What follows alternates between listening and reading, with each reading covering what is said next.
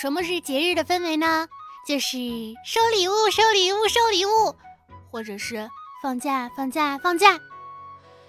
如果这两样都没有的话，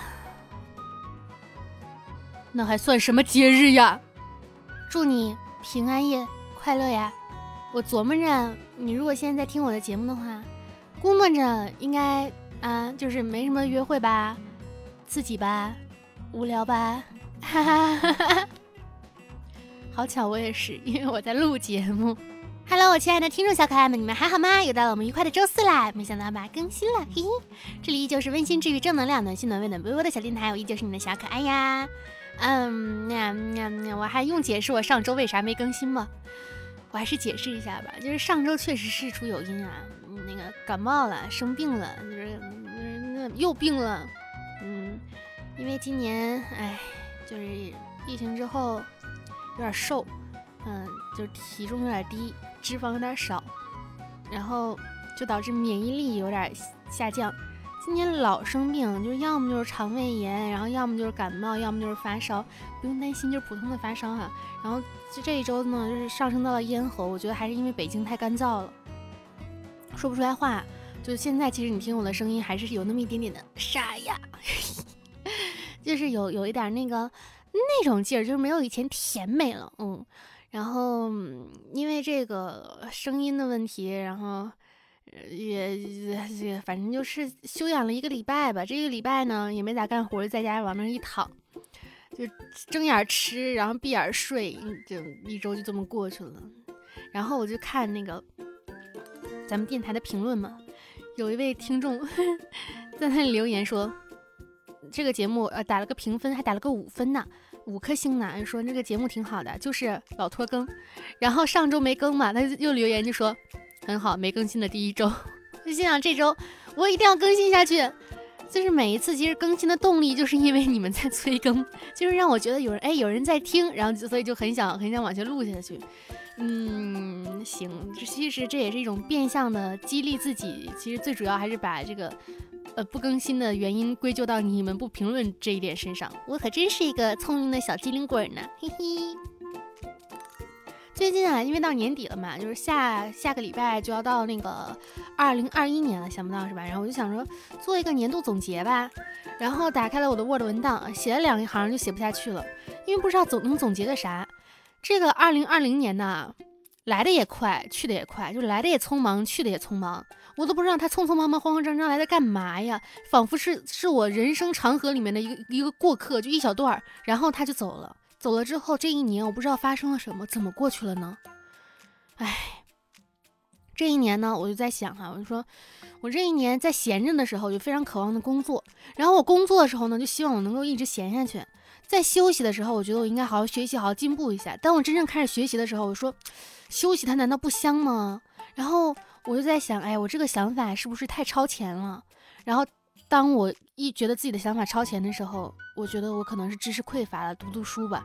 果然，当我翻开了书，我就看到人家名人名言是这么说的：只有在你工作堆积如山时，你才能享受闲暇；当你无事可做时，空闲就变得一点也不有趣了，因为空闲就变成你的工作，而且是最耗人的工作。闲懒和稳一样，当它被盗走了之后，它的味道才是甜的。看完这段话。我觉得我自己真的是没有文化，人家是这么说的，我怎么说的？空闲的时候渴望工作，工作的时候渴望空闲，休息的时候渴望学习，学习的时候渴望休息。我仿佛在说一个车轱辘话来回转，人家说的就是人生的哲理。这就是我和名人之间的区别。名人名言，我吐言吐语，一吐为快。哎，点题了。然后就想着还是看看书吧，就是看看书。就是看看书呢，能够提升提升自己。我以前老觉得，就是看完书之后就忘记了，我就不记得我看过这本书，我不记得书里的每一句话，除非强迫自己去背下来，然后那样就会觉得给自己的太高负荷了。我在想，是不是因为我的年龄增长了，所以看书就越来越累了呢？然后直到前两天就是看那个微博，呃，哎，那个校长，那个女校长叫什么名字来着？突然间有点想不起来，是张校长吗？我就看他说，他说为什么要读书呢？就读书之后你还会忘掉，这个过程就像竹篮打水一样。然后虽然每一遍水都没有留住，但是篮子会越来越干净，这就是读书的意义。我一想，有道理，然后我就开始又开始阅读了。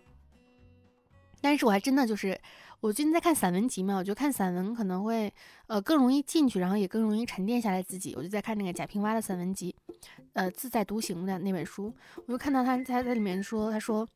人醉酒也醉茶醉饭醉他人也醉自己，社会总是新的，饮者依然古老。我突然之间就觉得跟我们的状态很像啊，就是我们每个人都沉浸在自己的这个各个领域里面，然后沉浸在各个让自己开心的事情里面。社会总是在不断的翻新翻新翻新。你看，二零二零年过去了，二零二一年要来了，但是呢，我们依旧是那批人，变得越来越老，不能这么解读哈。这个饮者依然古老呢，其实就是。很多事情匠人精神吧，匠人精神。对我一解读特别的庸俗，匠人精神，匠人精神啊。哎呀，总结一下这一年下来呢，虽然看起来好像是碌碌无为、平平无庸的一平平平平无庸、碌碌无为、平庸的一年，然后真正开始做这个年度总结之后，发现，哎，这一年其实自己还是发生了很多很多变化的。比如说我自己。这一年啊，休息的明显比往年多了，工作没有以前那么匆匆忙忙了，钱赚的没有以前多了啊，这个有足够的时间来提升自己了。你看，都开始报班学习了，对吧？开始学习了，开始看书了，然后也认识了很多的新的朋友，然后也开始做这个网络配音了啊，就开始做广播剧了，给自己打个广告。如果大家想听我的广播剧的话，关注一下我的微博“浮夸的大哥兔小慧”。我一般出剧了，我就会转到那个微博上面啊，就是各个各个样子的都有，就是对吧？你想听什么都有什么，也可以加入我的 QQ 群五二四六三一六六八，就是可以跟我一起聊聊天什么的啊。嗯，嘿嘿嘿嘿，哎呦，哇，太高兴了，以至于撞一下桌子。如果刚才这一声让戴耳机的朋友们不太高兴的话。因为我太懒惰了，所以这段我是不会剪掉的。嗯，多多包涵哈。这就是什么茶言茶语。然后认识更多的朋友呢，嗯，也会见识到很多各种形形色色的人。就是见完这些人呢，也不是都让你高兴的。但是你仔细一想哈，正是因为有了各式各样的人，这世间才是被叫做世间。还是人还是跟自己那一小块玩的比较好。总之呢，就是这一年的收获也很多，日子呢也比自己想象中的要充实了很多。很多时候就是自己明明没有想清楚，然后经过这一年的沉淀呢，也渐渐的放下了。这一年我最大的收获就是心态，真的心态倍儿好。嗯，然后我把我自己的微博签名改了，我之前的签名是想要跟你一起前一起前行，然后我后来琢磨琢磨，我跟谁一起前行呢？大家都是在各自的往前走着，谁也没有必要跟谁做一个同路人，是吧？我就改了，我改成温柔温暖且有力量，一听就很霸气。我真的特别喜欢温柔的人，然后但是不是那种纯柔，还要柔中带刚哈，就是遇到温柔的人或者事呢，就会不自觉的变得柔软起来，就是一种本能。因为在温柔面前呢，人是很难有情绪的。你想着会变好啊，会觉得温柔是理所当然的。只有遇见那种垃圾人和垃圾事们，人们才会情绪失控、烦躁不安，对吧？其实按道理啊，就到了年底，就是一般的压力和焦虑都会陡增。比如说又要过年了，又要回家了，又要随红包了，啊，那个。又要七大姑八大姨亲戚盘问了，但是在今年来看，这些的压力好像都变得小了呢。今年主要的压力来自于自我的审视，总觉得自己一年一年的无于事一事无成，这还嘴瓢呢。就是即使付出比平时多一倍的努力，也无助于缓解这样的一种年底的综合症。这个时候就会可以开始去做一些啊计划呀，或者干嘛，对吧？然后这个它其实是一个缓解焦虑的一个有效的一个办法。这一段文字呢，是我在微博上夏正正的微博里面看到的。我就看完之后，我觉得他说的非常对，非常有道理。但是我这个年底的焦虑症、焦虑、焦虑症跟 嘴瓢，我这个年底的焦虑就是比较少了，因为我这一整年 都在焦虑，是到了年底才开始恢复，才开始回暖，就有一种化冰的一个感觉。年底的这个焦虑，然后但是也也有了一种又要过年了，但是却没有什么新鲜感，不知道是不是因为今年回家的次数有点增多了。我前两天看了一个微博，就是说那个。啊，妈妈其实永远都是小女生，就是一个妈妈在跟女儿聊天的时候，啊，躲在小鸭子后面讲话，然后女儿拿着小熊出来说，嘿，小鸭子和小熊今天是好朋友。我看完之后真的感触真的挺多的，就是，然后我还看到就是妈妈爸爸对孩子们的那种好，就说的那些暖心的话，就一瞬间觉得，哎呀，父母也是长大了的小女孩、小男孩，是吧？然后我妈。我妈看到我买了一件衣服，我买了一件学院风的衣服。我妈今年已经五十一岁了，就按道理她不适合穿那样学院风的衣服，小裙子、格子裙，外面罩个小毛小毛衣。然后我妈看完之后就特别想要，她就想让我给她买一件。我我都话到嘴边，我说这个不适合你。但是我一想，怎么不适合呢？我妈也是个美少女，是个小女孩，是吧？然后也能穿，也不是不能穿。就是什么年，也不是说什么年龄穿什么年龄的衣服吧，什么年龄都应该穿自己喜欢的衣服，对不对？就永远是个少女，我就一立马一咬牙就给就给我妈买了，我妈还给我打了两百块钱，但是实际上那套衣服要五百呢，我也没说。然后那个，我觉得，哎呀，能用钱解决的问题都是小问题，花点钱嘛，买个开心，对不对？然后其实。就是真的是这样，就是也不是说这一年自己真正的成长了多少，沉淀了多少，对什么事情有什么想法，有什么见地了，没见得，没见得。但是确实啊，经过这一年，沉稳了不少，沉稳了不少，不再会那种飘着的一个状态了。哎，妈妈真的就是没有长大过。但是呢，有些事情还是不会变的，比如说你努力的挣钱，然后钱就会努力的挣脱开你。为什么呢？因为力的作用是相互的。然后我昨天晚上看了一个电影，就是刻在你心底的名字。它其实是一个台湾讲同性恋的一个电影。然后这部电影因为在台湾的播放效果非常的好，所以在它刚刚被引就是被引进来的时候，期望值非常的高。昨天我就搞到了资源，能说吗？我就在家里看了一下这个电影。我其实个人挺喜欢的，它的音乐呀、氛围呀，然后表现出来的情感啊。然后内核呀，我真的都非常喜欢。虽然它的故事逻辑，然后以及阐述的方式确实有一点点小小的问题，整体度没有很高。但是当我看到了微博上面网友的一些评论的时候，我其实感觉挺遗憾的。大家评论说浪费了我杨坚的两个小时，什么怎么可以这么差？我心想，你们是要带着这部影片冲击奥冲冲击奥斯卡吗？你是希望着所有的耽美片儿都能拍出啊那个片儿的感觉吗？就是。动作少一点你就觉得哪里不对吗？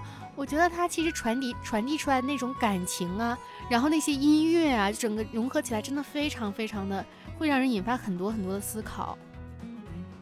我就是爱了一个人有错吗？就是这种的一个感觉，你知道吗？然后，哎，说实话挺失望的，也不是失望吧，我就是觉得网络上有很多的评价，很多的观点，看了之后确实挺难过的，挺难过的。但是这也是大家的一个权利，就是不喜欢你不看就好了呀，你不搜就好了，真的自己看，虽然看的也不明不白的，但是也觉得整体就是还好还好。哎，人生呢其实特别的公平，你即便怎么努力，也不可能让每个人都喜欢你，但你只需要付出一丁点的努力，甚至你不用努力，你可以让所有人都讨厌你，真的，什么也不做也能让别人讨厌你，人生就是这样，哎。今天是平安夜，其实我们嘴上都都不说什么，都可能会说什么啊，这种节日有什么可过的呀？没什么意思哎，不过不过。然后内心都希望能有人突然送给你一个苹果，说你平安夜快乐。然后有人说的愿意出去玩，平安夜一起玩，或者圣诞节一起过，是吧？哎，谁能不期盼着这样的小惊喜呢？然后事实告诉你，没有。唉，我今年啊，有点想谈恋爱了。就是以前到这个话题的时候，都会觉得那个谈不谈无所谓。今年开始真的有点想谈恋爱了，想吃点爱情的苦，想受点爱情的难，不然总觉得看爱情片都没有都没有代入感了。我是一个非常喜欢看电影、看动漫，然后看电视剧的人。我现在就是一旦发现自己跟这些脱节、没有代入感之后，我会觉得非常的难过。所以这个谈恋爱的目的可能不是很纯粹，但是却有点隐隐的心动。但我总觉得哈，总觉得哈，二零二零年脱单是没什么指望了，让我来期盼一下二零二一年吧。每年虽然都说这个辞旧岁啊，迎新春没什么用处，但是每年都还是会象征性的做一个拜拜二零二零，你好二零二一。虽然最近这几年大家是越来越丧了，但是真的还是希望二零二一年能够越来越好。尤其是这个疫情，真的千万别再复发复发了。我我在北京嘛。北京现在很多地方的码都已经红了，因为北京疫情最近又严重了，有回冬了嘛。其他地方的朋友们也要是注意一下，就是口罩还是千千万万要戴好，就是还是不要到人群密集的地方，不要松散啊。北京很多大型活动都取消了，什么演唱会啊，那个嗯，什么跨年啊，什么这一类的都取消了，对吧？大家还是要注意一下。网络沟通挺好的，哎，你特别特别的安静呢，希望大家都能知道。之所以说出这句话，是因为我和你没有共同的话题啊。如果你看到我特别安静，嗯啊，好的，内心 OS 都是真尴尬，快点结束吧，让老娘回家独自美丽吧。然后跟有趣的人在一起，哈哈哈哈哈，就是特别的开心。然后可能满嘴卧槽卧槽卧槽，哇，你看你看你看你看，女孩子就是这样的嘛，就开心啊。很可能有的人表面正正经经的这样跟你聊着电台，听起来哇，他好知性，哇，他这个心态真棒，哇，他现在怎么这样？然后私底下跟朋友们在一起聊天，哇，对我当然说的不是我，怎么可能会是我呢？我就是表里如一的小仙女，嗯哼。我因为最近那个手机有点卡了，然后我就那个想换个手机，正好 iPhone 十二出了嘛，我就想买一个，然后我在官网上下了单。因为现在手机不是因为为了环保，所以连充电头都不送了吗？我就单独买了充电头，又单独买了耳机，然后这三样东西分三个时段给我发货。然后现在耳机到了，充电头也到了，我甚至自己买的手机壳都到了，我的手机还没有发货。最关键的是，当我的手机不发货还算了。就是我那个手机，自从知道我要买手机之后，它越来越卡了。有一天我特别着急，因为有一天要去趟央广那边去录一个广播剧，然后人家都是老师前辈嘛，就所以肯定不能迟到，九点半要到那里。那天我本来打算是打车去的，当我睁开眼睛之后，发现平常只要一个小时的路程，那天打车要一个小时四十分钟，那我铁定要迟到了。坐地铁只要一个小时二十分钟，我说那坐地铁吧。于是我就赶紧起床，只用了十分钟我就出了家门。作为一个女生啊，就是十分钟出家门真的很不容易。然后想着，但是我家到地铁站要有两公里的距离，我说能打个车到地铁站吧？十分钟了，车还堵在路上。那天真的巨堵无比，我也不知道为什么。我说那怎么办？扫个共享单车吧。我就掏出了我的手机。奇妙的事情来了，我的手机卡住了。哇，就是真的好尴尬呀。然后。哎，我这个段子讲没讲过？上上周的时候，如果讲过了，你们就当没有听过好吗？因为我最近这一个礼拜都在家里养病，就是身边实在没有什么好笑的事情，就我周边，我只能讲这个事情了。希望我没有讲过吧。然后反正就是特别的尴尬，最后真的是卡点到了那里。我当时觉得，幸好老天保了我一命啊。然后到现在了，这都已经两周过去了。我的手机还没有发货呢，然后我的手机显示是十二月三十一号发货，我觉得他可能也希望让我辞旧迎新吧，我真的太难过了。其实还是希望大家呢能够就是珍惜一下时间，就是去学习一下。嗯，学习保持学习的意义是什么呢？就是看到一个，唉，这个是日文还是韩文啊？它上面就写说是。我认为所谓的学习呢，不是为了把知识塞进脑子里，而是一种提高世界清晰度的一个行为。通过学习，原本只能当做就是 BGM 的日经平均指数的一个新闻，会变成有意义的一个数字，也能听懂外国游客说话了。然后看到路边那种绿化带上面那些树木，也能认出来是迎来花期的紫薇花呀。能在这种提高清晰度的行为当中找到乐趣的人，非常非常的强哈。读书呢，让我们认识世界，见山是山，见水是水。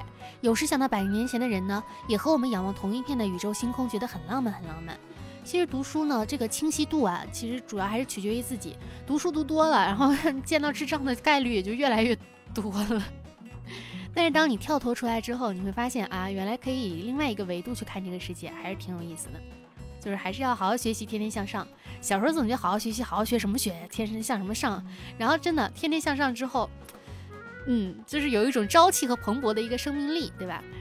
哎，我到底在讲什么屁话？朝气蓬勃的生命力。